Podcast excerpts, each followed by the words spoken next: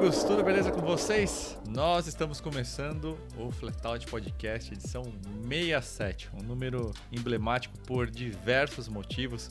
No último podcast a gente estava lembrando né, que 66 foi o ano em que a Fórmula 1 sofreu aquela mudança de regulamento mais brutal da sua história, quando o deslocamento dos motores passou de um litro e meio para 3 e 67 foi o segundo ano, a segunda temporada, né, sob esse novo regulamento e foi o ano de estreia do carro que talvez um dos Fórmula 1 mais espetaculares da história, né, o Lotus 49, que também marcou a estreia do Cosworth DFV, o motor mais vitorioso e longevo da história da Fórmula 1.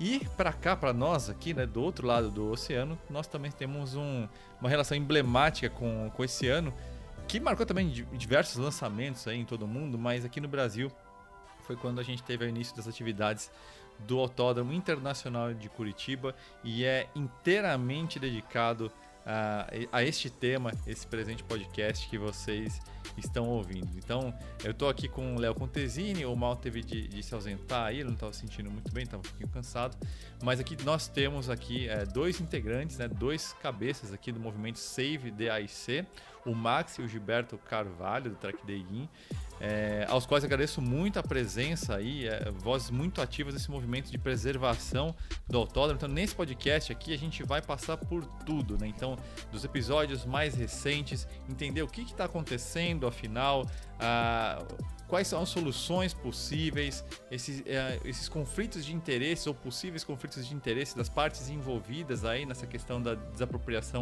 uh, do autódromo em, em, relação ao seu uso atual, né? E toda essa questão de preservação histórica. Então a gente vai dar uma pincelada muito boa aí para você que, que talvez esteja um pouco perdido em relação a esse assunto, saber tudo o que está acontecendo, dos mais recentes episódios ao começo e também o que vai para frente. Mas antes de mais nada, aí queria cumprimentar e agradecer a presença aí do Max e do Gilberto.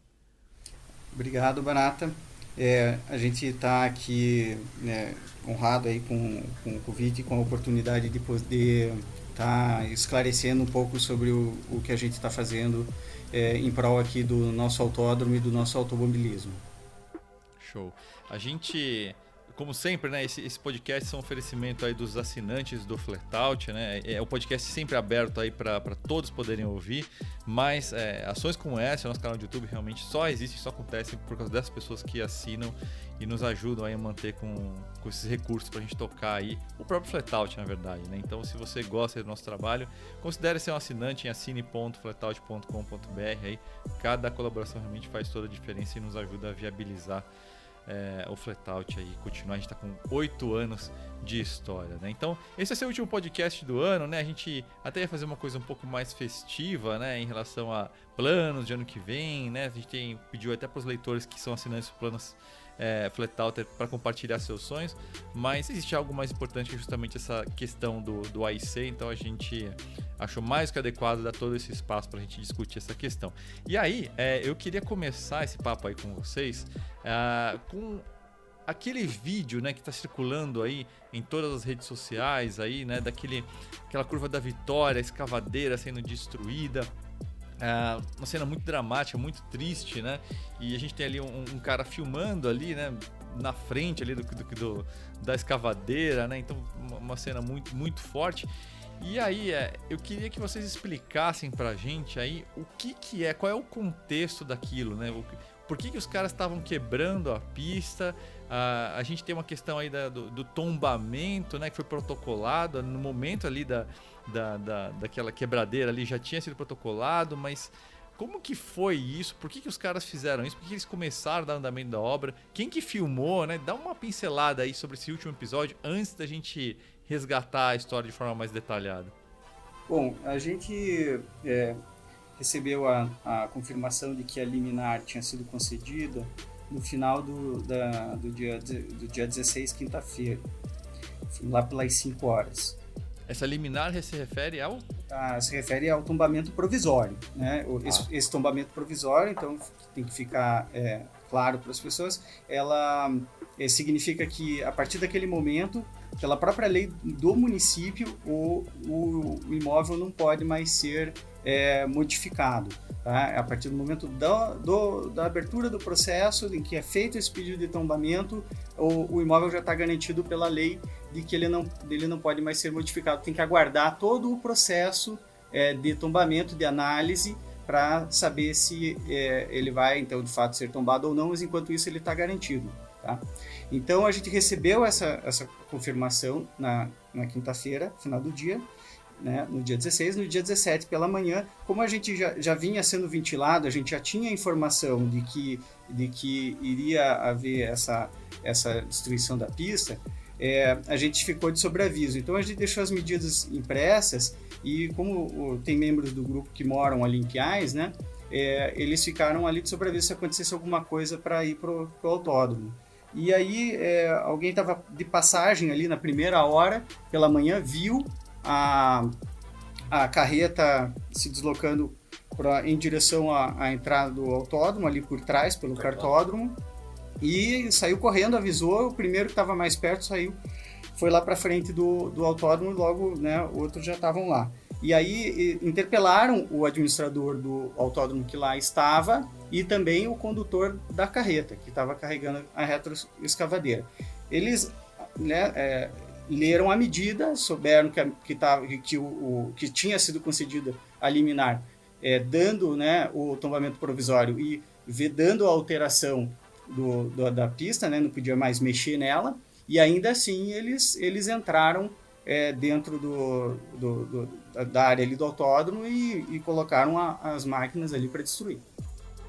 Então a gente tem uma situação na qual a vocês aí é, tratando as pessoas que, que, que, interpelaram ali como integrantes né, do Save de AIC, é, vamos dizer que extrajudicialmente notificaram eles de algo que na verdade era oficial, mas não foi comunicado da forma jurídica, vamos dizer assim, né?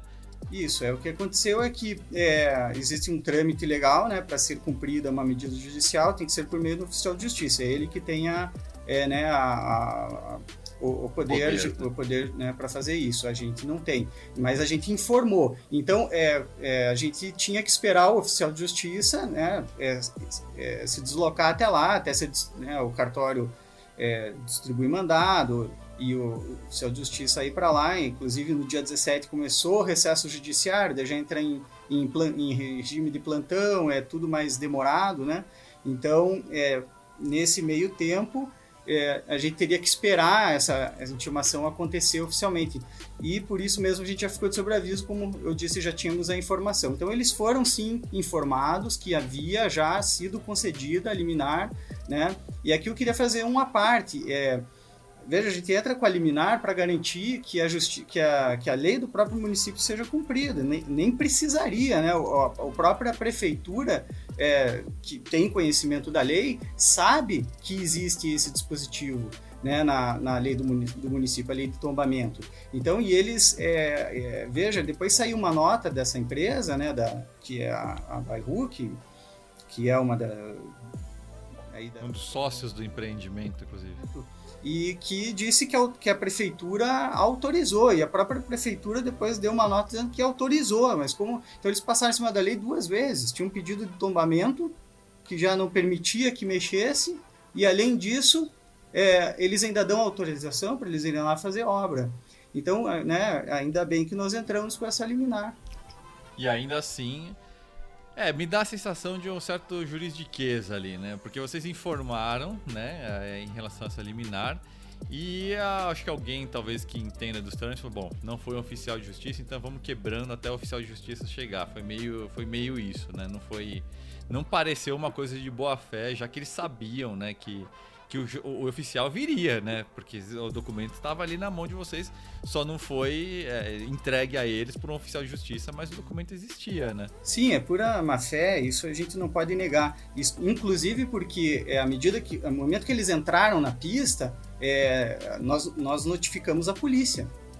É, a, a, polícia é a guarda municipal. Então, os, é, as forças policiais estiveram no autódromo, para fazer cumprir né, essa, essa milinar, que na verdade não é antecipada, e, é, e ainda assim eles prosseguiram. Então nós chamamos mais de quatro vezes a polícia lá, porque à medida que a polícia saía, eles ligavam a máquina de novo.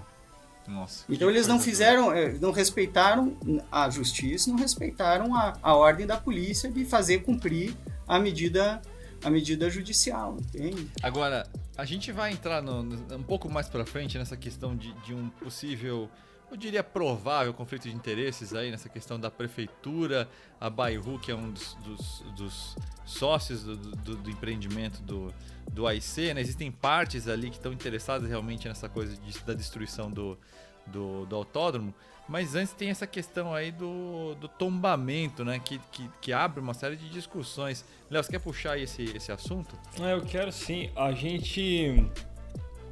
É eu, eu senti que no, no, nessa história toda do, do, do, autódromo tem algum. tá um pouco confuso quem que é o proprietário do, do autódromo, quem que são os proprietários, né? Quem é o administrador hoje. E porque o que, eu, o que a gente, o que eu soube até agora é que a, a comprou é, parte do autódromo, do terreno, né? E parte do terreno está com a Inepar também, né? Que é a, a empresa do Jalvenal de Holmes, que era um dos. que foi um dos fundadores, se não me engano, né? Ou ele, ele se associou ao fundador do autódromo, alguma coisa do tipo, muito tempo atrás, década de 60 ou 70. E. Pode, pode falar. Quem é, quem é o proprietário do, da, da, área do autódromo hoje? Uhum. É, 10% é a Bairro, 45% é o grupo Inepar e 45% é a Dourado. Aí nós vamos entrar num, num, numa informação interessante. A Dourado ela é sócia do, do autódromo desde 1988. A Inepar entrou na sociedade em 1994 e a Bairro entrou em 2018. Tá? É, quem são os fundadores do autódromo é o Ayrton Lolo Cornelsen, junto com o Flávio da Chagas Lima. Esses são, foram os dois percussores ali que, que projetaram e construíram, né? Agora, dentre essas duas pessoas, existem várias outras que para é, iniciar a, a, construção e para concluir a construção, é, foi, foi, foi feito um projeto, um programa similar ao sócio torcedor dos times de futebol hoje, né? Entendi. Então foram vendidas ali inúmeras cadeiras perpétuas na arquibancada para inúmeras pessoas que residiam em Curitiba, então cada um teve ali uma, uma porcentagem da parte do autódromo. Algumas pessoas compraram cadeiras perpétuas, outras compraram camarotes, né? E assim eles viabilizaram, através desse plano, a construção do autódromo em conjunto com o governador e os prefeitos das cidades na época, né? Na década de finalzinho de 50, início de 60. Então foi uma, uma parceria público-privada, vamos dizer assim. É, trazendo para o nome de hoje, atual, né, seria uma parceria público-privada, onde você tinha o governo interessado em achar uma solução para as corridas de rua que ocorriam aqui na, na cidade de Curitiba, e os próprios corredores ou os espectadores, né, é, com interesse de construir um autódromo. E assim começou-se a formar a cultura dos automobilistas ou dos, dos volantes, como eles determinavam na época, aqui na região. Né? E desses fundadores, alguém, algum deles ainda é envolvido com o autódromo hoje? Uh, não, o Ayrton Lula Cornelson ele faleceu, no ano passado, é, ele faleceu em 2020, o Flávio Chagas Lima tem mais de 10 anos aí que ele, tá, que ele faleceu. Uhum. Então essas pessoas elas deixaram um legado para nós, né? Uhum. É, elas também por causa da idade, né? Você tem um autódromo começou a ser construído, né, projetado ali na década de 50. Sim. Agora, só para a gente estruturar um pouquinho melhor pro, pro público, então a gente tem aí três partes aí como sócios do empreendimento hoje, né? Então a Isso. gente tem a Bairro que entrou muito tardiamente, né? 2018 vocês falaram, né? E basicamente e são eles os responsáveis por esse projeto de, bom, vamos deixar em português bem claro, né? De destruição do autódromo e transformação dele em um, em um condomínio, um loteamento, né? É, e, e... é um bairro. Isso, literalmente. O nome da, da, da, empresa já, já descreve aí um pouco qual que é a intenção. E aí a gente tem a, a Inepar e essa Dourados, né? Agora, a Inepar, ela é uma empresa que ela é interessada também junto com a Bairro nessa questão é, da, desse loteamento aí, né, dessa destruição do, do autódromo, por um problema que a empresa tem que não tem relação com o autódromo em si, é isso? Ela é, é uma empresa que, que ela está endividada? É, Barata, veja, não, a gente não consegue se associar completamente o endividamento deles ou a, a recuperação judicial, não vamos dizer endividamento, vamos dizer recuperação judicial, é, com a destruição do autódromo. Tá? Porque o que ocorre? É, a história nos diz ali que o, o Juvenal, o Peteco, Ele era um apaixonado pelo automobilismo e ele investiu no autódromo também na década de 90, né? É, então nós não acreditamos assim que propriamente ele, né, ele te, teria esse interesse em destruir, em destruir o autódromo. Agora consta exatamente no plano de recuperação judicial que a área do autódromo, né, o terreno do autódromo, ele pode ser utilizado para reforço de caixa da empresa. Agora, existem inúmeras formas para você utilizar isso, sem ser um loteamento. Né? Pode, por exemplo, pegar a porcentagem deles e vender para um outro, um outro grupo de empresas, um grupo de pessoas. Né? É, afinal de contas, pela avaliação da área hoje, 90 milhões de reais, 45% seriam 45 milhões de reais. É um dinheiro que eles, é uma porcentagem que eles poderiam colocar à venda e utilizar o dinheiro da forma que eles acharem mais interessante. E como que foi essa questão? Eles é, qual é o histórico disso, né? Por que, que há interesse, então, tão grande dos proprietários na destruição do autódromo em vez dessa negociação? É, o que eu acho, o que a gente acredita ali é que, é, como a área está uma área adjacente a Curitiba, essa área tem um potencial é, para fins imobiliários alto. Né? É, é uma área que ficou muito urbanizada e o autódromo ali ficou em torno dessa área. Lembrando que quando o autódromo foi construído não existia nem o município de Pinhais, lá era uma área super afastada. Né? O município de Pinhais foi constituído em 92 e assim cresceu em torno do autódromo e em função do autódromo também. Né?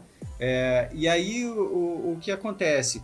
A gente vê que há um desinteresse é, do, dos atuais proprietários em prosseguir com, com, com a gestão do, desse, desse, dessa área como né, um autódromo.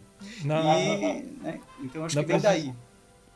Só é, é, fazer uma, uma observação. Naquela apresentação da, a, da audiência pública que eles fizeram algum tempo atrás, em setembro acho que foi, né? É, eles diziam que a região do autódromo era o maior vazio urbano da cidade de Pinhais. É, eu não conheço a cidade de Pinhais, né? Eu sei que ela é uma, ela é uma conurbação, né? Ela está entre entre Curitiba, tem outra cidade que eu sempre me esqueço o nome, a cidade da qual ela se desmembrou. Isso, Piraquara. Ela era um distrito de Piraquara, né? E me parece que ela é um lugar bem adensado, né? Então, eles dizem que é o. É, eu tô, não, sou eu, não sou eu que estou dizendo, é o que foi dito na audiência, que é o maior vazio urbano de Pinhais, o espaço do autódromo. E eu, eu queria saber se é mesmo, né? Se não existe algum outro espaço vazio, alguma outra região. Não, não, não. Já começa o seguinte: chamar o autódromo de um grande vazio urbano já é um primeiro é um absurdo. Tá? Ele não é uma área que está degradada, ela é uma área que tem uso. É uma área que ela foi usada até o, até o dia. É como chamar um parque de vazio, né? Exato. É claro, sim, você vai ali pega, sei lá, o Parque Barigui aqui em Curitiba, para dar um exemplo, e dizer que é um vazio urbano, realmente, sim, é. não tem nenhuma construção se você for usar.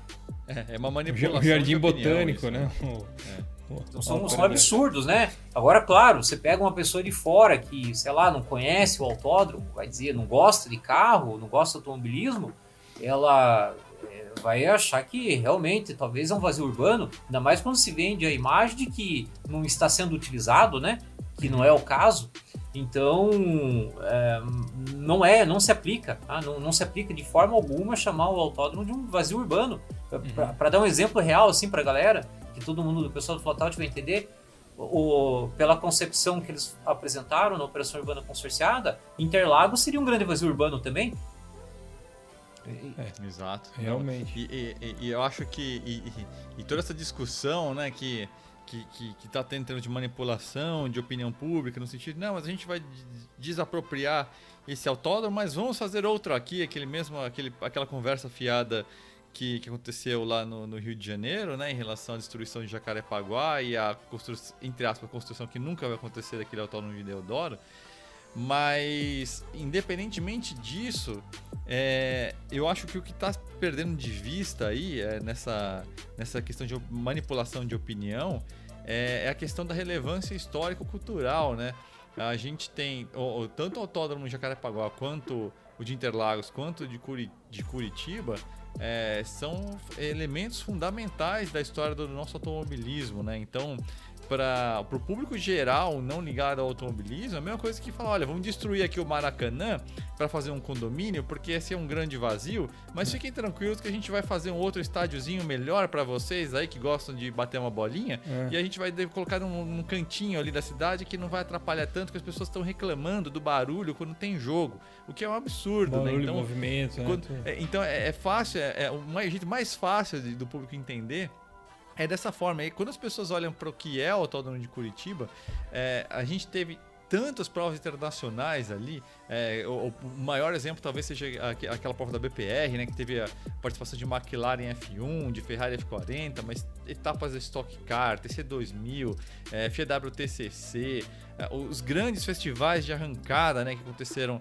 é, ali na, na reta de, de, Curitiba, fora todos os campeonatos regionais, mas em termos de relevância nacional e internacional, é, o Autódromo de Curitiba tem realmente uma relevância histórico-cultural imensa. Né? Então, é, quando, quando você entra essa discussão aí de destruir, mas vamos fazer outro, é, é literalmente a gente está reforçando essa coisa do país sem memória. Né?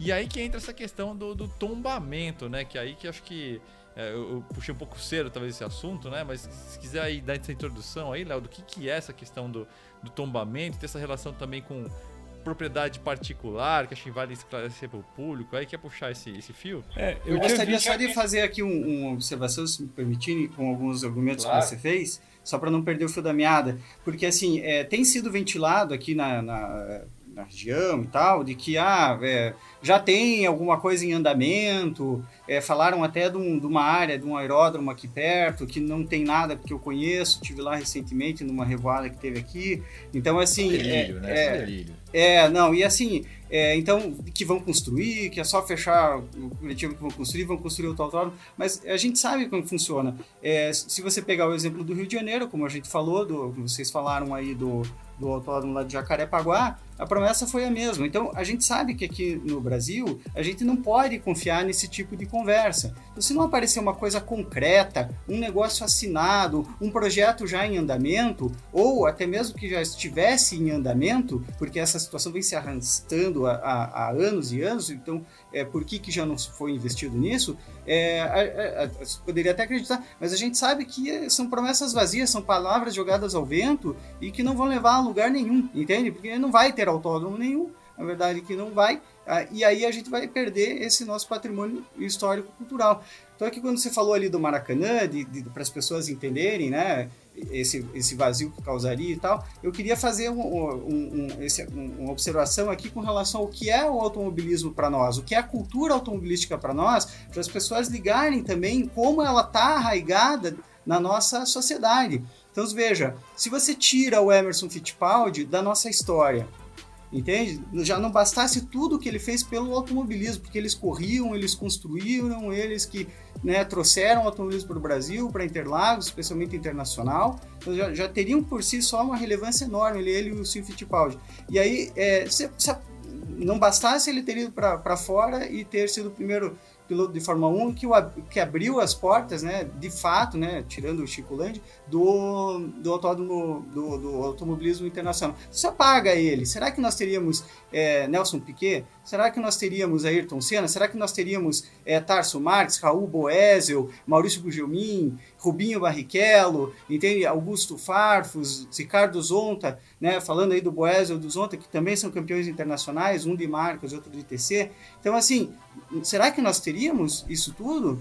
É, então, é, está, está no nosso ideário popular já. As pessoas seguiram valores do Senna, seguiram exemplos, aquilo lá nos inspirou. As pessoas trazem para sua vida, elas usam o automobilismo como exemplo. O automobilismo é sim parte da nossa cultura. Então a gente não pode perder isso. É como eu tenho dito, para cada dispositivo da lei do tombamento que você olha, você encontra um correspondente na vida real.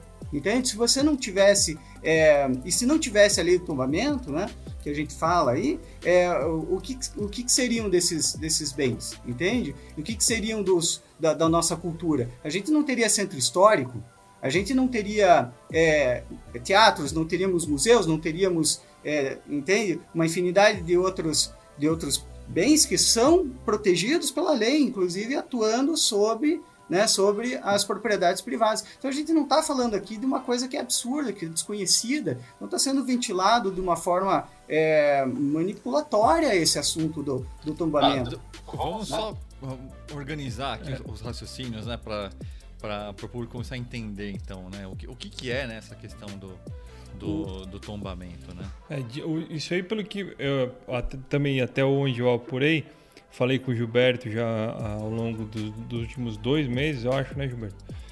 É, é, o, o, tombamento foi uma solução que vocês encontraram, uma solução é, pragmática, né? uma solução rápida para impedir que o autódromo seja, seja, seja demolido, né? Exato, é como a gente falou, a gente tem um dispositivo municipal, a lei municipal, que está sendo cumprido. Então, o que, que a gente está fazendo aqui é a sociedade civil organizada é, tomando atitudes que, que, que eram é, do poder público. Então, a gente está agindo Você, pelo poder público. Vocês protocolaram o, o, o, pedido de tomamento, né? Vocês fizeram, montaram o, o os, reuniram a documentação, os, os, a comprovação para fazer a solicitação do tombamento do autódromo? Não, é. A... Sim, sim, sim, sim, sim, foi, foi feito. É, o que, o que ocorreu? E vocês apresentaram isso para a Câmara de Vereadores. eu só queria, eu acho que a gente está pulando uma etapa hum. importante para o público entender o que é o tombamento primeiro. Por que o autódromo de Curitiba é, é algo tombável, né? No, no, no critério, no critério aí uh, histórico cultural. O que, que precisa, que caixinhas que precisam ser cumpridas, né, para a gente considerar aí o Autódromo de Curitiba é, algo que, que mereça ser tombado? Como que funciona isso? É, no dispositivo legal, a gente tem ali alguns itens, como por exemplo, é, remete à memória de grandes feitos, é, são bens materiais e imateriais, entende que, que criam a identidade da população sem a qual ela não é o que é, entende? Então é como eu falei, para todos esses itens você tem uma contrapartida no autódromo. Você fala é dos grandes feitos da nossa população, de toda a história que o automobilismo paranaense tem, que é um dos mais fortes do Brasil, né? É, a história dos pilotos que foram formados aqui chegaram em corridas internacionais, pilotos de renome, como eu mencionei agora há pouco, o Boesel, né, o, o Zonta, o, o Tarso Marques, o Augusto Farfus, Maurício Gugelmin, né? Então, assim, para citar alguns. E aí você tem, além disso, a, o Festival de Arrancada, que começou aqui no Brasil, a cultura da arrancada, com esse Festival Internacional de Arrancada em 96. É, o Festival Brasil-Estados Unidos. É, ela, a história da arrancada moderna, vamos dizer assim, ela começou aqui em Curitiba, né? É o único autódromo que tinha uma reta de concreto, é, tinha possibilidade para fazer os, a, um quarto de milha, tem uma ampla área de frenagem, e por que, que ele tem tudo isso? Ele tem tudo isso porque lá em 1959 já foi projetado esse autódromo para que ele tivesse uma reta de quilômetro, de um quilômetro. E, e aí falando essa questão de projeto, tem uma questão arquitetônica também, é, é isso? O Lolo Cornelsen, né? É sim, o... sim, sim. O Ayrton Lolo Cornelsen, que é o arquiteto de, do Autódromo Internacional do Paraná, que fica lá nos Pinhais, que era o primeiro nome que ele recebeu, é, ele também projetou o Jacarepaguá, projetou Estoril e projetou Luanda. Então você tem, é, você tem uma pessoa, um arquiteto, um engenheiro, que além dele ter projetado esses quatro autódromos, ele projetou quase toda a malha viária do estado do Paraná. Né? Então, assim, é, é, fora várias outras obras que ele fez, tem até, a gente for levar em consideração, tem alguns estádios de futebol. Então, ele não é, não é algo desprezível, é até assim um absurdo é, Como a Bairro vende hoje, a ideia de que ah, é um grande um bairro novo projetado pelo Jaime Lerner em cima de uma grande obra do Ayrton Lula Cornelsen. Então é um absurdo o que eles querem fazer. É meio que reforça essa ideia do país sem memória, Não, né? E é, então, e é interessante. Eu vou fazer meu projeto aqui, passar o trator em cima. E tem um detalhe que é, que é assim, é, o Autódromo de Curitiba, é, ele põe relevância em, em, em, não só em Curitiba, especialmente em Pinhais, né? Quem é de fora da, da, da por que alguém iria para Pinhais, né? De, de fora da, da do, do, do, estado do Paraná, é, tanto, tanto que o pessoal né? confunde Pinhais com São José dos Pinhais, né? É frequentemente confundido quem não é da região. É, Curitiba é conhecida internacionalmente por causa do autódromo. Eu lembro que é. quando na, na, década de 90, que eu era, quando foi reinaugurado o autódromo, e eu estava lá em todas essas corridas, eu estava lá no BPR, eu assisti de dentro do box. Eu tenho foto aqui de que eu bati pôster, eu tenho camiseta do Festival Brasil Arrancada, é, Brasil, Estados Unidos de arrancada, eu estava lá, então eu era rato do autódromo. Eu, eu, eu, tinha até amigos que corriam e que às vezes me chamavam e eu ia lá ficar passando placa lá dentro, nas 500 milhas de Curitiba à noite, aquele autódromo cheio à noite. Então, assim, era uma, é, uma época sensacional. Então, assim, a gente tem é, toda essa história do nosso autódromo é, sendo, é, sendo jogada no lixo. Então, você veja, aqui, inclusive, nós temos uma lei municipal é, que diz, uma, que não sei se é uma lei municipal, é uma estadual, lei de, estadual. estadual, desculpe, de 2002, que diz que é, veda aos proprietários possuidores ou locatários de imóveis localizados no estado do Paraná e que sejam utilizados como espaços culturais relevantes, incluindo teatros e cinemas, a alteração do uso. Então, assim, a gente tem, é, é para onde a gente olha, a gente tem embasamento legal para o autódromo ser é, considerado um patrimônio histórico cultural e amparado pelas leis, né? Então tem duas coisas correndo em paralelo, né? Essa que vocês acabaram de ler, que na verdade não tem nenhuma relação com tombamento, né? Mas que reforça, é um pilar a mais em relação à preservação do autódromo como um autódromo, né? E não como, como um terreno. E aí tem a questão do tombamento, né? E aí, é, é uma dúvida que eu acho que é o que muita gente está tá questionando, eu vejo aí nas redes sociais, né? E, e, e, até alguns influenciadores por aí dizendo: olha, o autódromo é propriedade privada, o cara faz o que ele quiser, né? Mas a questão do tombamento, ele, ele entra justamente como um dispositivo é, de preservação histórica e cultural. Então, é, eu acho que uma discussão que eu acho que é importante é, é essa, né? Qual que é o fim do tombamento e, e também ajudar, acho que vale esclarecer para o público também, que não é uma coisa, vamos dizer assim, feita para ferrar o proprietário e impedir o cara de ter algo que seja viável, né? Até porque existem contrapartidas né, que o Estado oferece, uma vez que a gente está falando de um, de um imóvel tombado, né? Aí queria que vocês entrassem um pouquinho nessa, nessa discussão. É, o tombamento, ele não é um, um tomamento, como a gente já ouviu aí algumas pessoas falarem, é, da, da propriedade privada. É como eu disse anteriormente, a, a lei do tombamento no Brasil, ela é antiga, ela é de 37. Então, assim, não é nenhuma novidade. A gente vem vivendo com isso há 85 anos. As pessoas conhecem, elas já conheceram, elas já ouviram falar de imóveis tombados, que existem em centros históricos, etc e tal. Então, assim, elas estão acostumadas com isso. Agora parece que, que a coisa é, surgiu com uma novidade, um absurdo que você está tomando da propriedade privada. Não, você não.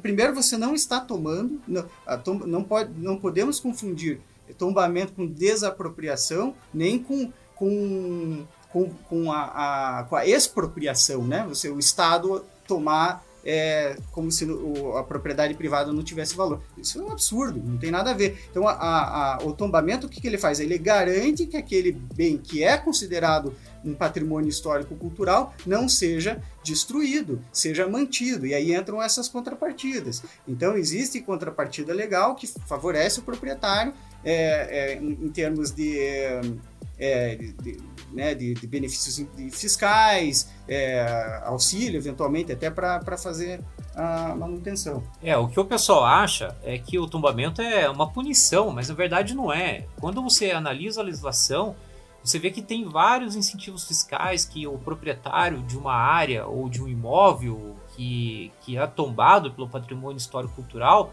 ele recebe do governo. Então acaba sendo, ah, a partir do momento que você consegue compreender isso, e às vezes a pessoa, vamos dizer, a maior parte da população não tem noção disso, é algo benéfico. Ah, é a lei Rouanet, que é uma lei que o pessoal contesta, mas é porque que eles, é, muitas, pessoas não gostam da lei Rouanet. Porque a, a, a, o, que a, o, que a lei, o, o que se apresenta de manifestação cultural pela lei Rouanet, às vezes não é do interesse da maioria. Mas a lei Rouanet é uma lei que ela pode, pode ser aplicada na, em um autódromo, que ele é classificado como patrimônio histórico cultural. É, as, as tipo pessoas... lei é, é, mais ou menos que nem um avião, né? Ele pode ser usado para transportar pessoas ou bombardear países, né? É. Então, acho que não pode, a gente não pode confundir a existência dela com o uso que se faz dela, é às isso. vezes malandramente o mal pessoal É que nem é como da burocracia, né? O que o pessoal não é que o pessoal acha ruim a burocracia, a gente não gosta dos desvios de burocráticos, né? A gente não gosta da deturpação da lei Rouanet, né? Não da lei Rouanet em si. Eu acho que é por isso que o pessoal tem essa, essa visão equivocada, né? É, é que o, é, o que aparece realmente às vezes não é coisa boa, né? Aparece não. lá um, algo que não é muito, vamos dizer assim, usual, né? Vamos dizer assim. É.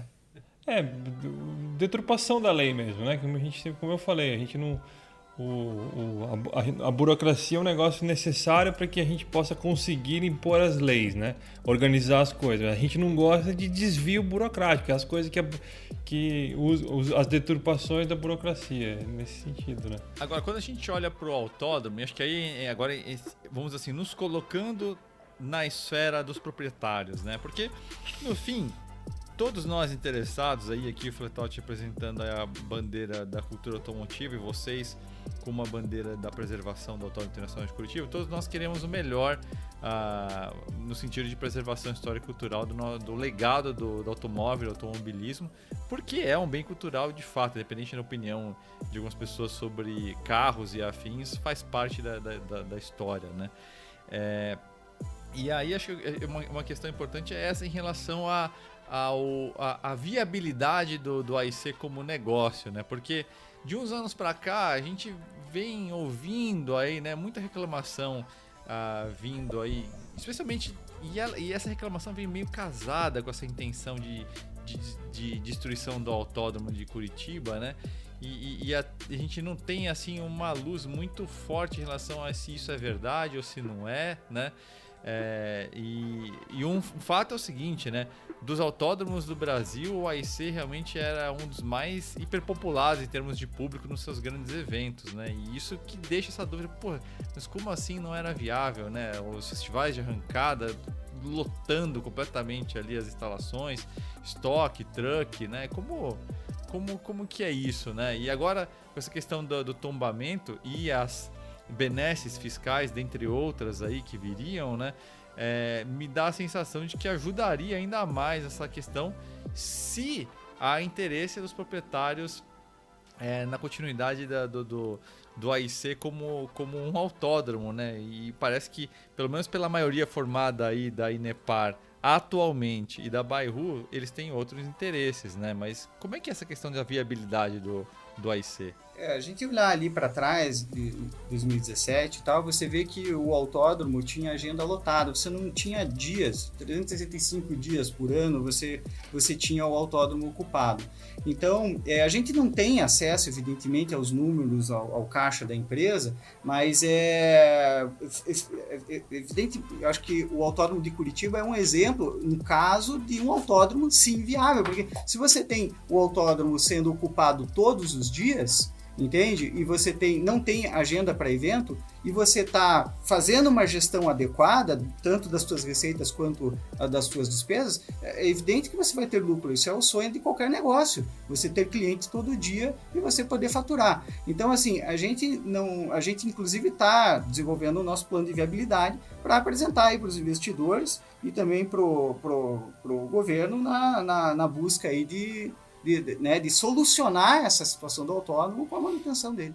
Na época da, naquela época que, que 2015, 16, quando falaram da, da, desativação dele pela primeira vez, chegou a ter um projeto de uso misto, né? Com um parque, é, parque com é, edifícios comerciais. É, acho que não sei se a pista ia ser aberta para trânsito local e fechada em dia de evento. É, isso aí não acabou não dando em nada também, esse projeto. Léo, veja, foram vários projetos ali que se, se apresentou para a imprensa. Acho que até o Reginaldo Leme foi, foi, entrou na história uma época, não sei se foi é, ele. Ele, ele teve, mas o que, que ocorre? É, várias pessoas que fizeram os projetos aí que nós identificamos, elas são de fora do estado, tá? Certo. E aqui para você ter uma integração direta com a sociedade, você precisa conhecer que Curitiba, ela, é, a Curitiba tem umas peculiaridades, né? E às vezes a pessoa faz um projeto pensando em nível de São Paulo, que é um outro mundo, e não, ele não se aplica corretamente aqui a Curitiba, tá? É, então, o, o, que, o, que, que, eu, o que, que eu vejo, tá? É, até foi uma, uma questão que, é, que comentou, que o Barato comentou antes, a respeito do vazio urbano, se teria outras áreas ali no município de Pinhais. Então é o seguinte, Pinhais ele tem outras áreas que pertencem ali a outras pessoas, ao governo, é, à própria prefeitura. Isso poderia ser utilizado até como instrumento de permuta entre essas áreas que estão ociosas, que realmente podem ser classificados como vazio urbano, com os proprietários atuais da área do autódromo, né? Isso, digamos, iria unir o útil ao agradável. Uma participação aí, você tem uma participação do governo do estado, realmente resolvendo um problema que é o encerramento do. Né, que, o que se planeja, né? O encerramento do autódromo, para construir esse bairro novo. O bairro novo ele poderia ser construído é, realmente em cima de um lugar que está vago, né? Que, que não, não, vai impactar.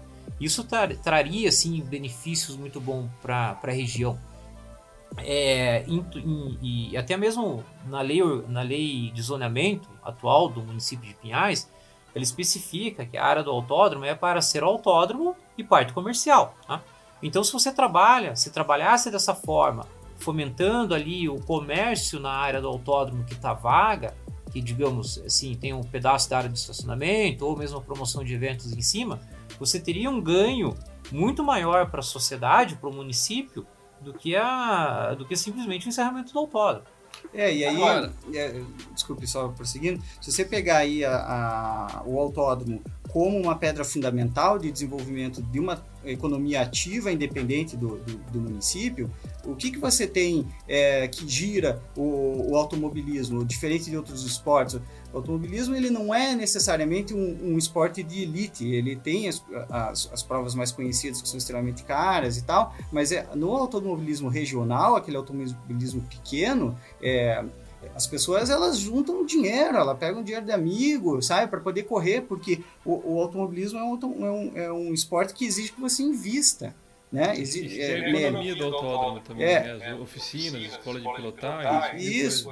Então, assim, o que acontece? A economia gira em torno da, da, do automobilismo porque você tem o consumo de peças, de, de combustível, de pneu, você tem é, uma série de, de, de, coisas, você tem as equipes ali que vivem em função disso, então você tem é, o, o uma economia toda que pode girar, que o município pode explorar, trazendo indústrias e o comércio a, é, né, do, da indústria automobilística para a região e que traz, então, um aumento de receita para o município né? E gera emprego. E essas pessoas aí, aí é, um, é, um, é um pensamento estruturado que o, o, que o poder público precisa ter. Então, assim, ele desenvolve toda a região em função daquilo. Então, à medida que você tem emprego, você atrai gente. À medida que você vai atraindo gente, você vai construindo infraestrutura, trazendo obras é, é, para manter aquelas pessoas lá, gastarem lá e gerar mais, gerar mais economia de lá. Então você vai trazer é, a hotelaria, que é, é né, uma, uma, uma frente que o turismo traz,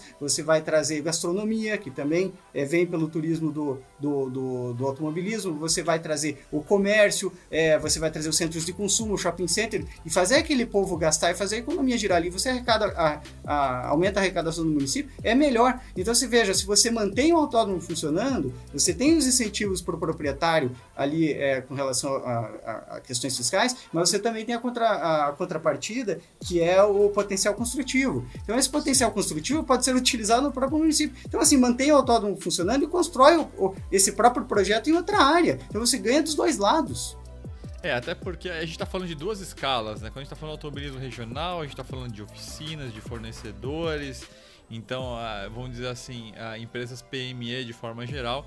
E quando a gente tem auto, eventos maiores e o AIC, literalmente, é um autódromo internacional que recebeu diversas eh, categorias internacionais, a gente está falando de uma grade maior, está falando de hotel, a gente está falando já de, de um fluxo turístico né, sazonal para essas provas. Em, to, é, em, em toda então, a região, né? Então a gente está falando de duas escalas diferentes de, de, de, de, de, vamos dizer assim, de é, fomentação econômica ali na região, né? Agora, um assunto importante que eu queria trazer, e, essa é uma ferida que a gente tem que cutucar aqui, é essa questão do aparente conflito de interesses aí da, da, da, da prefeitura e da Bairro em relação a esse, essa defesa né, de, da destruição do, do autódromo e essa construção desse bairro, né? É, e, e, talvez aí a prefeitura sendo conduzida, né, vamos dizer assim, persuadida, né, é, é, ou seja, um agente passivo, mas que acaba tendo uma consequência danosa, né, é, porque está sendo persuadida a, a, como se fosse algo bom, né, você, você partir para essa destruição é, do autódromo, né. Então eu queria que vocês, que vocês falassem aí, o Max Gilberto, em relação a essa questão da conta, né, ou seja, parece viável nessa coisa de parece mais economicamente mais saboroso você simplesmente destruir o autódromo e lotear, mas tem um custo muito grande é, em termos de viabilidade, né? O que, que é essa história? Então, pessoal, o que, que o que, que nós acreditamos, né? Que a, prefe a prefeitura de Pinhais, a prefeita, ela é uma pessoa muito benquista pela população. E eles são a prefeitura, eles são muito solícitos ali com, com o comerciante, o empresário que está instalado no município de Pinhais. E a princípio, o que nós vemos é que ocorreu ali uma, uma narrativa errada a respeito dos números do autódromo, os quais foram levados à prefeitura. E a prefeitura, para, digamos assim, de uma forma muito solícita, ela foi procurar alguma alternativa para resolver o problema de um autódromo ocioso na cidade, né? E a alternativa que eles encontraram ali, pelo jeito que a Bairro levou até eles, era a construção de um bairro novo, dentro de uma operação urbana consorciada. Agora, eu como morador da região aqui de Curitiba, de Pinhais, quando falam em operação urbana consorciada, eu lembro da linha verde, que está aí já fazendo décadas de aniversário, e quando falou do Jaime Lerner, eu só lembro do pedágio. Aí eu olhei assim e falei, puxa vida, a linha verde, Jaime Lerner, pedágio, não me parece ser algo muito viável para a região no primeiro momento. Mas é, é, é, foi o caminho que a prefeitura trilhou, seguiu, né? E assim, num golpe de sorte, nós estamos tentando mudar essa, essa visão da prefeitura para tentar impedir a destruição do autódromo. É que eu acho que o que não está sendo considerado, isso na esfera municipal e estadual, que é muito grave, são os impactos é, na economia local com esses empregos que vão ser perdidos, entende? Porque o automobilismo é, paranaense, que já anda claudicante e maltrapilho, vai ficar moribundo. Então, assim, o que, que vai sobrar do nosso automobilismo? Nós temos Cascavel e, e temos é, Londrina, que claro, são, são praças consolidadas, mas é, depende, como a gente estava falando, da força do autódromo de Curitiba e de todo o automobilismo que existe, todas as equipes, né? Veja, nós temos equipes de renome Sim. nacional aqui de Stock Car, temos a, a construção da Sprint Race aqui. É, desculpa, é, eu só queria. É que a gente já comentou nessa questão aí do, da, da força do, do automobilismo dos empregos, né? mas eu queria que vocês entrassem, só para a gente não, não, se repetir, é, eu queria que a gente entrasse nessa questão aí do custo de estruturação ah, para se você fazer um empreendimento ali é, é, de, de, loteamento, que acho que é algo que está sendo ignorado, ou, ou, a prefeitura talvez não tenha considerado ainda, né? Ou seja, o tempo de investimento, de retorno desse investimento, para você conseguir estruturar aí nessa parte toda aí de esgoto, de iluminação, como que funciona isso? Quem paga essa conta? É, quem vai pagar essa conta é justamente o Estado. Então, a hora que você começa a analisar, é, de conta assim de, de conta extra que foi foi fornecida assim aquela conta conta de padeiro assim digamos né é, 22 milhões de reais para fazer a ampliação do sistema de tratamento de esgoto e a obra viária ali de, de locomoção que precisa melhorar o acesso 80 milhões de reais isso foi a, a estimativa que desses números que surgiram então 100 só milhões 100 milhões de reais isso Exatamente. Já é o, é o, é o valor suficiente para você desapropriar a área e manter como autódromo, sem precisar gastar. É, é uma conta. E aí quem paga essa conta? Quem vai pagar a conta é o contribuinte, né? É, Apesar de ser um, um, empreendimento privado. Sim, porque o privado não vai pagar tudo isso. É, e essa estruturação entra, entra a prefeitura entra com isso, porque é, tem a parte de infra, né? Enfim, de esgoto. Isso, é, a operação urbana consorciada ela tem algumas contrapartidas ali por parte da, da, da, da, da, da empresa que vai estar em... É, a empresa na prática ela, ela cede as ruas para a prefeitura, né? Tem uma coisa do tipo. É, o planejamento é isso mesmo. Eles vão ceder a rua para a prefeitura, vão ceder uma parte ali que é a área de preservação ambiental. Tudo isso vai ficar na carga da prefeitura. Ou seja, a parte que hoje é, de manutenção do privado, que o privado ali faz a manutenção e conserva, vai passar tudo para o Estado. Então a prefeitura que não tem um gasto ali em cima, ela não gasta nenhum real em cima da área do autódromo, ela vai começar a ter que tirar dinheiro do bolso, aumentar ali do contribuinte, para manter essa área que hoje é do privado. Então quando você começa a fazer esse tipo de análise, pô, por exemplo, é, eles comentam muito, ah, mas vai aumentar a arrecadação de IPTU. Não, legal, vai aumentar a arrecadação de IPTU em números brutos. Só que quanto realmente o município vai gastar para colocar nessa área, para conservar essa área, é um número que não, não, não foi determinado. A estimativa que foi feita é que o município vai ter um prejuízo ali por ano de 7 milhões de reais. A hora que esse empreendimento ficar pronto, daqui 20 anos, que é a previsão.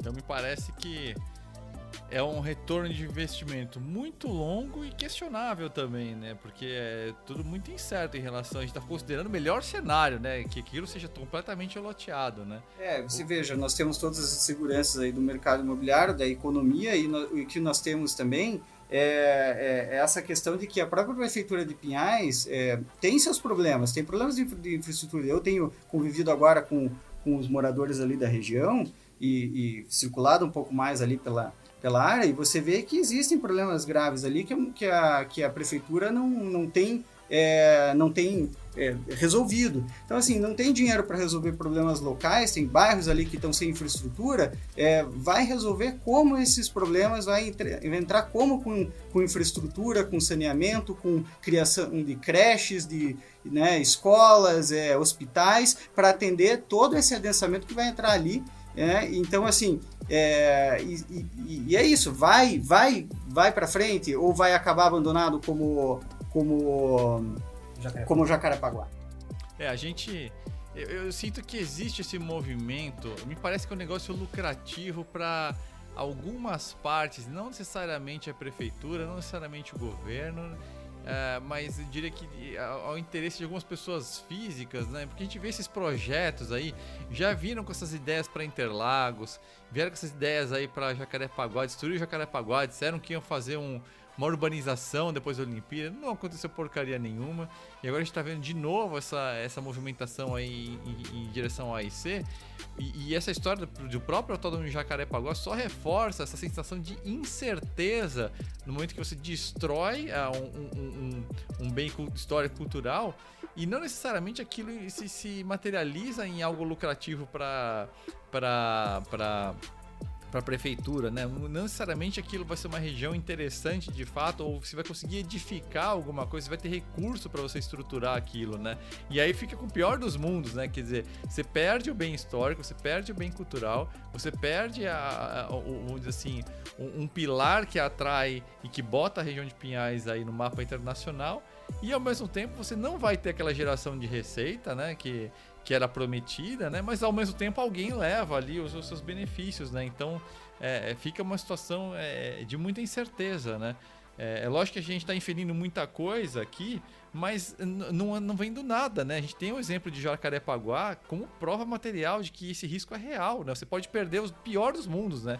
Ficar sem o PTU desses loteamentos e ainda perder o autódromo, perder o bem cultural, né? Sim, sim, sim, sim. Isso é uma questão que a gente levantou muito, porque eu tô, eu tô citando sempre o exemplo de Jacarepaguá para o pessoal materializar realmente o que, que pode vir a acontecer.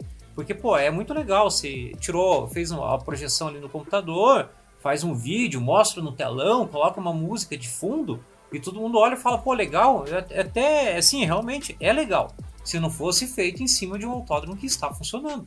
É, é, e aí você pega isso e, e, e, compara com o que você falou. Você vai lá e destrói a obra de um arquiteto famoso, que seria como você destruiu o nosso Museu do, do Olho aqui, que foi, foi desenhado pelo, pelo Niemeyer, entende? Para tentar é, é, acabar construindo uma coisa que pode não sair do papel. Então, assim, é, e onde está né, é, o poder público nesse momento? Que e aqui o governo do estado, que não tem se pronunciado, as entidades de classe aqui, a CBA e a, e a federação, que não têm agido em prol disso. Entende? Como falei, vem eh, sido ventilados aí é, palavras ao vento de projetos que vão acontecer. A gente sabe que não, enquanto não tiver nada de concreto, né? Para não me repetir aqui, a gente não pode acreditar. Mas é. Então o que, que a gente precisa é que o, o governo do estado intervenha nessa situação, para que a gente possa sentar com os proprietários é, e com eventuais novos investidores e solucionar essa situação para que esse, essa pista que se preserve, isso bem não pode ser perdido. A gente não está trabalhando com essa hipótese. Até como eu falei, se você olha a lei, você olha todos os dispositivos legais, para onde você olha, você encontra um argumento para é, bater na é, é para enquadrar o, o, o, tombamento e a, a consideração de, de, um né, como consideração como um, um bem é, histórico e cultural. Então você vê aí, até inclusive saiu aí em segurança jurídica, a gente vê no, na decisão da liminar, é o contrário, a gente vê consistência jurídica, porque a gente vê que sai em, é, o, o judiciário defendendo a lei do município, né, sendo consistente com a jurisprudência, com as súmulas que existem, né? E assim, é, é uma tese muito forte, entende? Porque está muito bem enquadrada na lei, é muito difícil reverter. Então a gente vai ter uma briga boa aí e a gente quer sim que haja participação, a gente vai cobrar, vai estar em cima, né? a gente vai sim exigir que é, o governador abra espaço para que a gente possa sentar e achar uma alternativa para manter esse autódromo, indenizar adequadamente lá os proprietários, pagar eles e achar alternativas, se for o caso, para venda, porque eles podem vender para outras coisas, achar um, um, até mesmo o Estado, se quiser é, assumir a área, fazer uma concessão, é uma parceria público-privada, não precisa tirar um centavo do bolso. Qual, qual seria o cenário ideal de, da solução, na sua opinião? Cenários, o cenário ideal, Léo, é o seguinte. Considerando o tombamento, considerando a Inepar tendo, é, recebendo dinheiro pela área, né? É, é, é, uma, é uma questão de números, tá? Quando você começa a analisar. É, são, o, o projeto deles, colocar 20 mil pessoas no lugar onde hoje nós temos um autódromo. Tá, primeiro, o que, que já vai ocorrer? É, a gente está no meio de uma pandemia, Há pouco tempo atrás, você via se no, no, nos postos de saúde ali da cidade de Pinhais, é, moradores ali de, longas, de longos anos, de 40, 50 anos, que morreram porque não tinham atendimento médico, não tinham um hospital para ir. Os que conseguiram atendimento médico tiveram que se deslocar 40, 50 quilômetros. E o município ficou, ficou ali assim, sem atendimento médico. Tá? Aí você, e que já não consegue atender hoje 130 mil moradores. A partir do momento que você coloca mais 20 mil moradores, ali 20, 30 mil moradores, num lugar onde você tem o autódromo, mais o crescimento orgânico do próprio município, você começa a ter ali uma, uma grande concentração populacional. Peraí, desculpa, desculpa a interrupção, só é que o Léo fez uma pergunta em, em, direção à solução ideal, né? Acho que a gente tá. É... Eu já vou chegar lá, tá? Uhum. Então, então esse, esse tipo de crescimento, é, apesar de ser um bairro planejado, é um crescimento desordenado para a cidade. Tá? É, aí o que, que, o que, que você ocorre? É, é, um problema, é um problema que vai vir a ocorrer no, curto prazo, no curto médio prazo. Tá? Então você já você tem que estudar essas possibilidades para você conseguir chegar a uma solução. Como nós temos hoje é, o autódromo, que está exatamente ao lado de Curitiba, que a cidade de Curitiba, o Rio Atuba. O Rio Atuba é uma área de proteção ambiental porque é nascente do Rio Iguaçu, que deságua lá nas cataratas do, do, do Foz do Iguaçu. E daí você já tem o autódromo. Tá? Então, o que, que é o, o que, que seria o cenário ideal? Uma parceria público-privada formado com um consórcio intermunicipal entre as prefeituras de Pinhais, Curitiba, São José dos Pinhais e o governo do estado do Paraná para você fazer a gestão do autódromo e a manutenção dele. Tá? Isso independe da questão do tombamento. Tá? É, então você não precisa, não precisaria ter assim, digamos, o tombamento para você chegar a essa solução.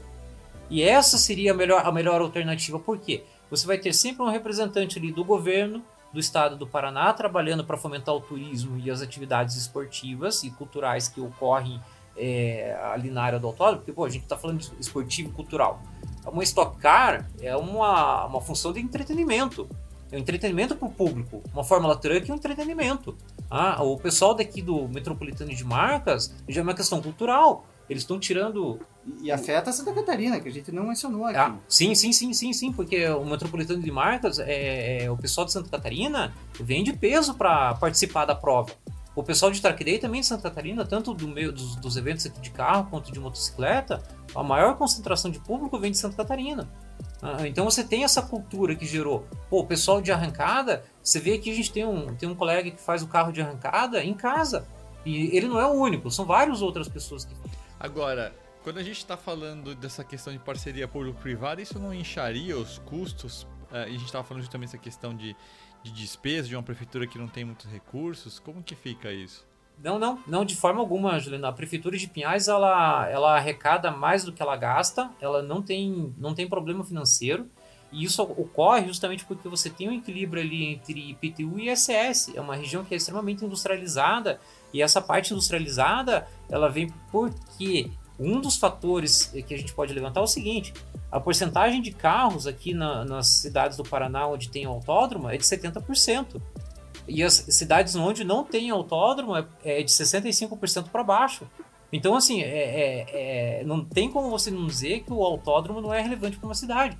E justamente o autódromo ele puxa a área automotiva a, de motocicleta também, de ciclismo, que está puxando agora.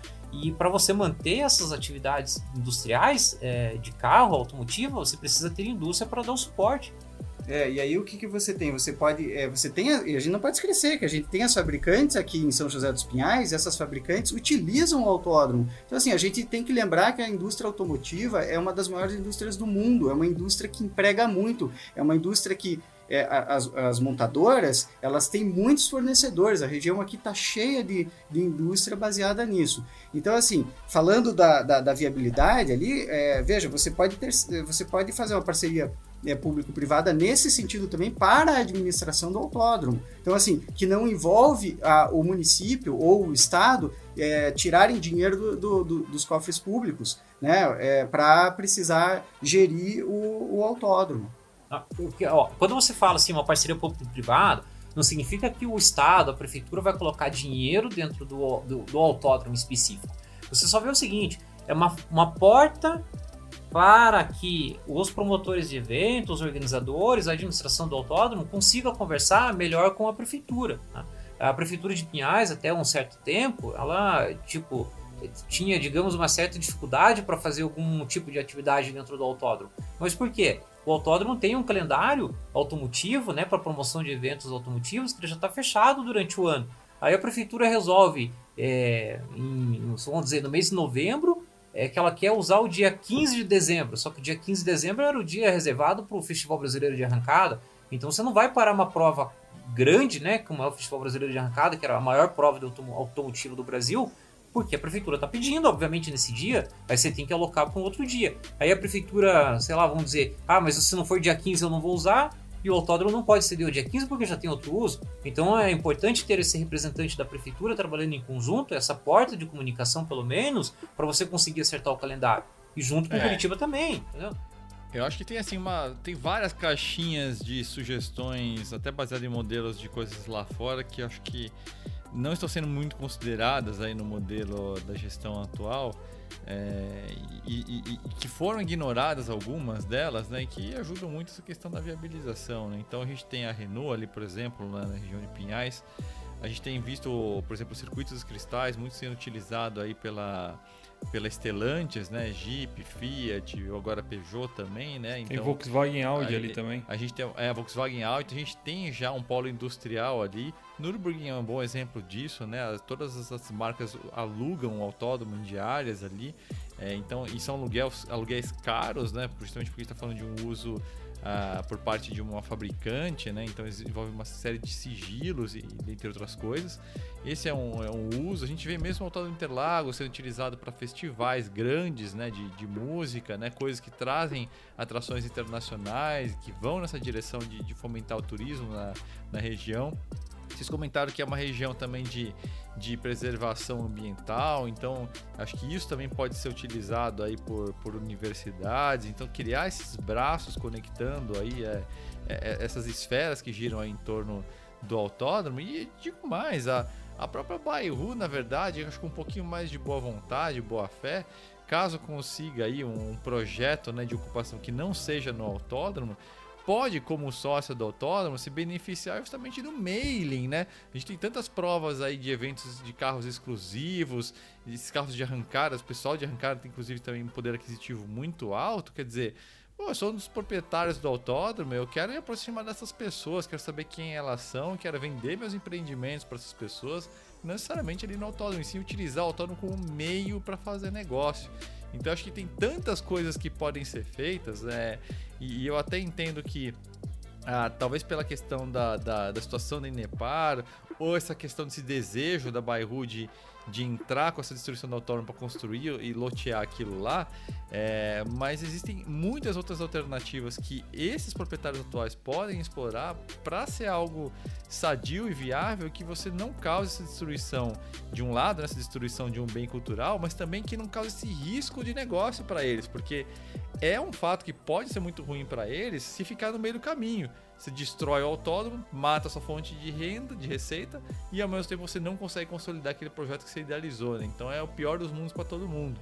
Então acho que com um pouco de boa vontade é, e, um pouco de estudo né, de modelos, a gente consegue chegar num, num, num modelo totalmente viável. E outra, eu tenho essa sensação é, desculpem aí a, os administradores autônomos, mas eu tenho a sensação que, a, que o próprio AIC cavou falta. Ou seja, ao longo desses últimos anos, ele, ele vem repelindo né, a, é, os, os grandes eventos que ele mesmo sediava no passado. Parece que talvez até para dar essa sensação de que a coisa é meio inviável. Né? O próprio qual... Festival de Arrancada acho que é um exemplo disso. É, né? eu ia perguntar qual foi o evento que foi cancelado meio que em cima da hora? Foi o Festival de Arrancada, né?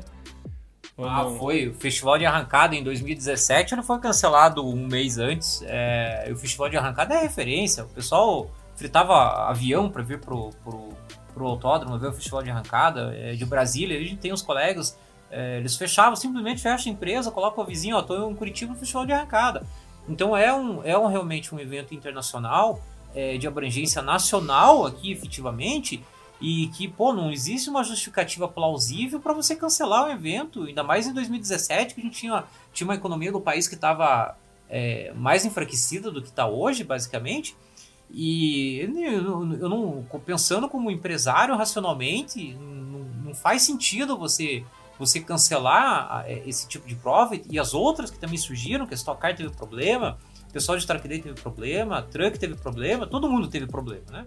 E nessa época já estava rodando esse projeto aí de, de, de, de, loteamento, né? Então a Bairro já estava entrando como sócia também, né? Então o, o, o, os tempos casam, né?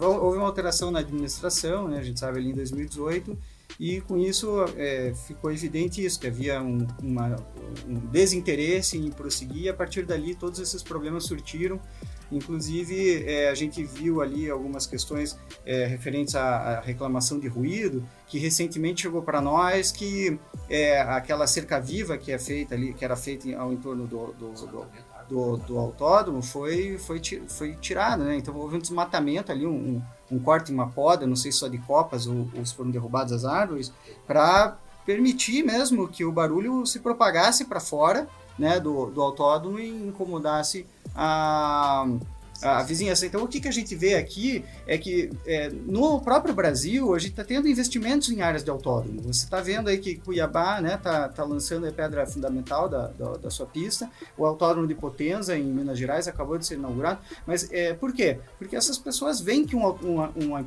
uma, um, o automobilismo é viável. Claro que, como todo negócio, ele é cíclico, né? mas é possível tocar e, e, se veja, se a gente utilizar o, o, exemplo, o melhor caso é o próprio autódromo de Curitiba, porque é um autódromo de extrema relevância para o Brasil, né? É, veja, a gente coloca ele, é, às vezes, né, sem querer aqui comprar nenhum, é, nenhuma inimizade com ninguém, especialmente o pessoal ali de Interlagos do, do porque a gente ama aquela pista, mas se você tira a Fórmula 1 ali de Interlagos, você tem o autódromo aqui de Curitiba com uma, uma referência nacional, você tem as provas de arrancada, você tem as provas internacionais, como a gente já mencionou anteriormente, inclusive a FIA GT veio para cá, além né, da TCC, acho que a gente não mencionou, tinha inclusive as, provas, as provas de, de, Fórmula, é, de Fórmula, que não existem mais, mas a sede da Fórmula 3 sul-americana era aqui, a segunda casa da Stock Car é aqui, da Fórmula Truck. Então, assim, é, o Autódromo de Curitiba é, é uma, é uma referência. Como é que você vai perder essa pista? Especialmente o estado do Paraná, a cidade de Curitiba, a quarta economia do Brasil.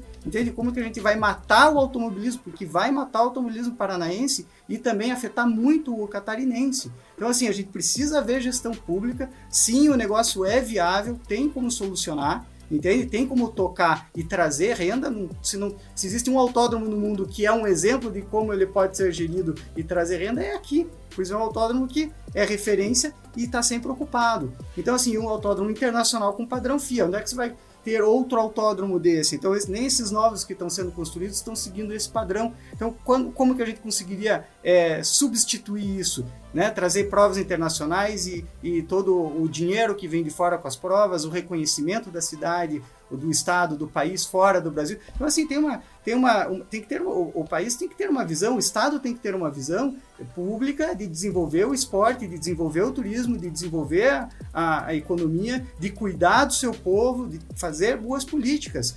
Né? Então, é isso que a gente está vendo aqui. É viável, sim. É, eu acho que, acho que até consolidando, aí já encaminhando aqui para o encerramento desse podcast, eu acho que assim, com esse papo todo, até vale a pena esclarecer também, né?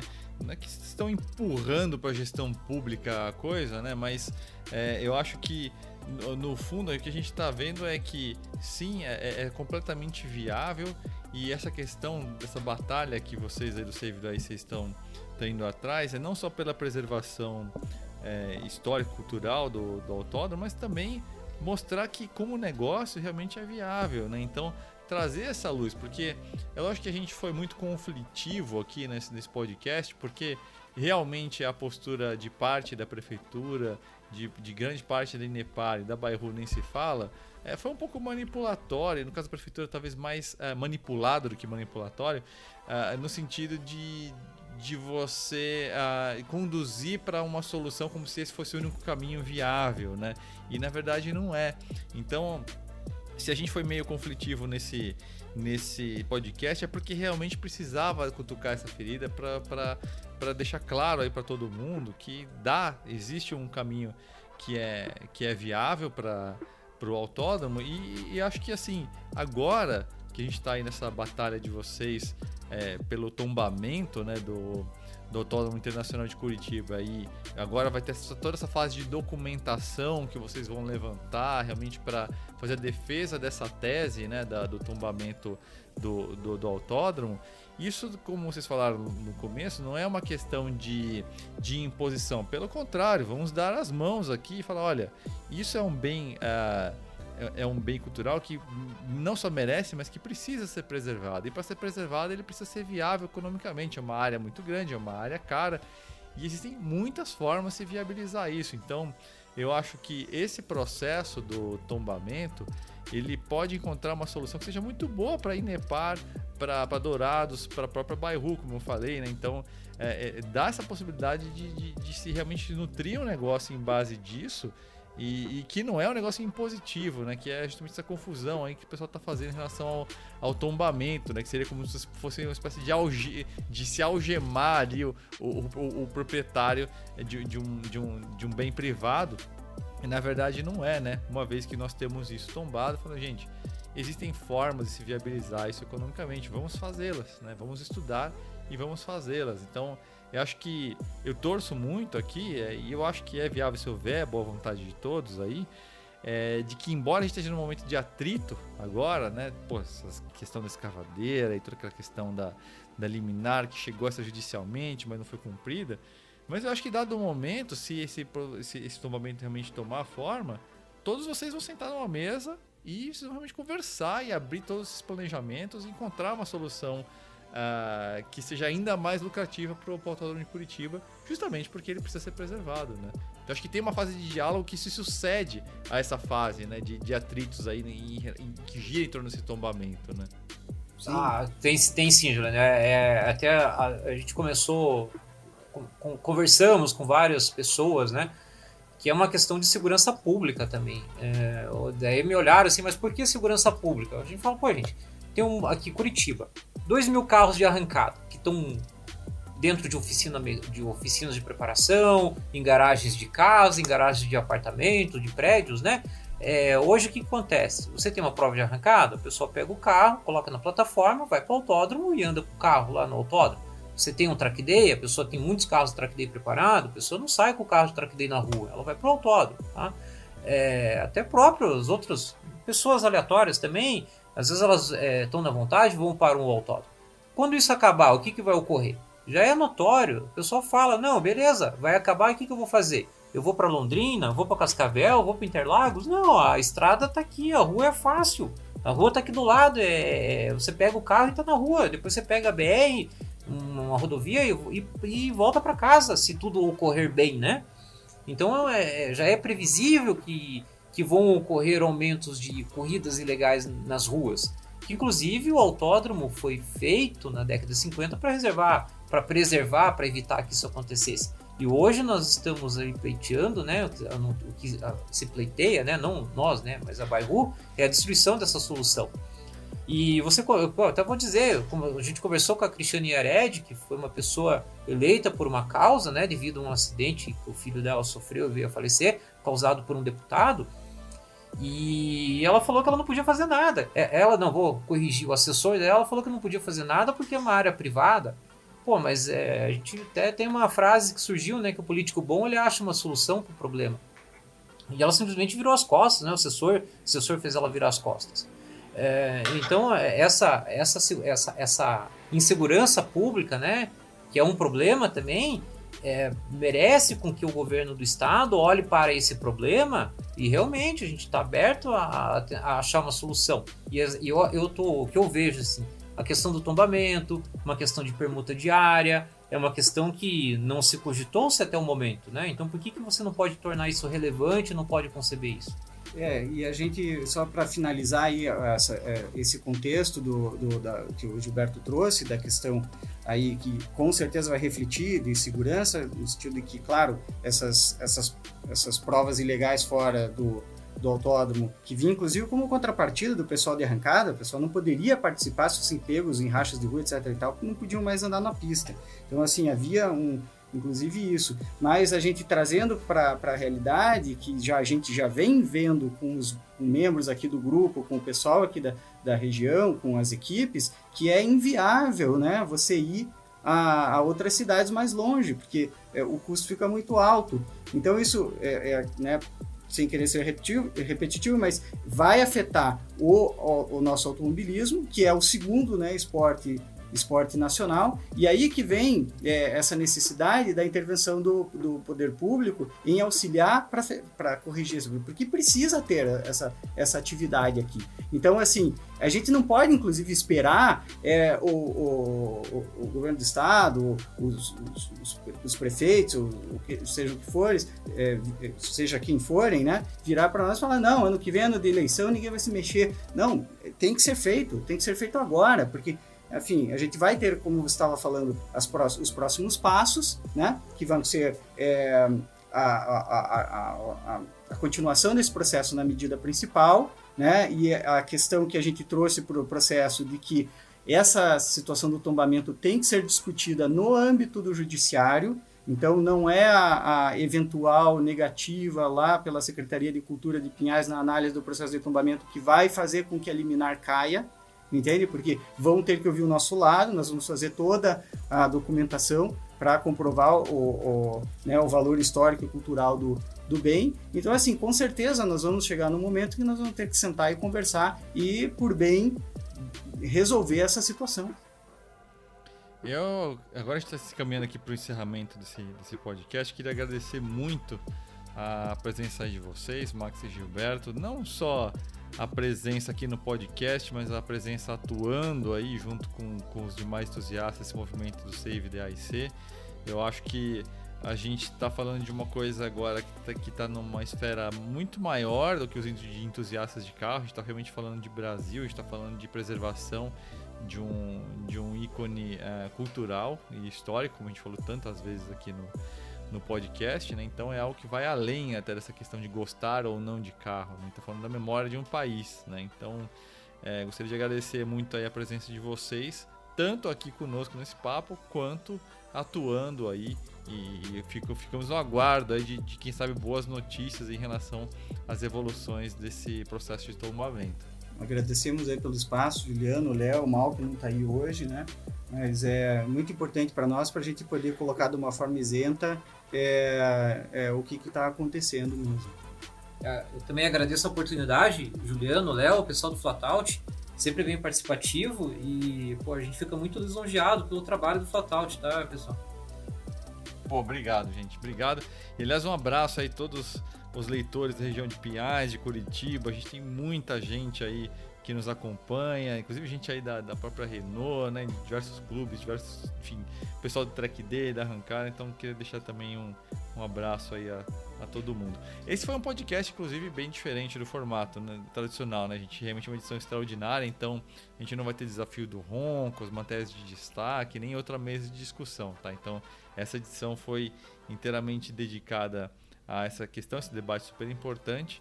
E ano que vem a gente volta aí com um formato clássico, tradicional para vocês. Então, queria deixar um grande abraço aí a vocês aí, caros leitores, e a gente se vê numa próxima.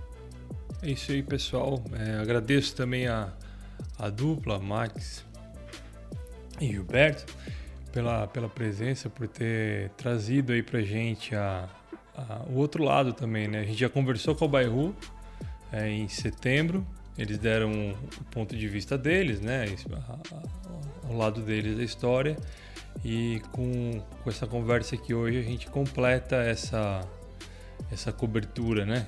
Que eu acho que é o, o mais correto se fazer, a gente ouvir os dois lados e ponderar tudo. E vamos acompanhar de perto o desenrolar dessa história, né? Valeu, gente!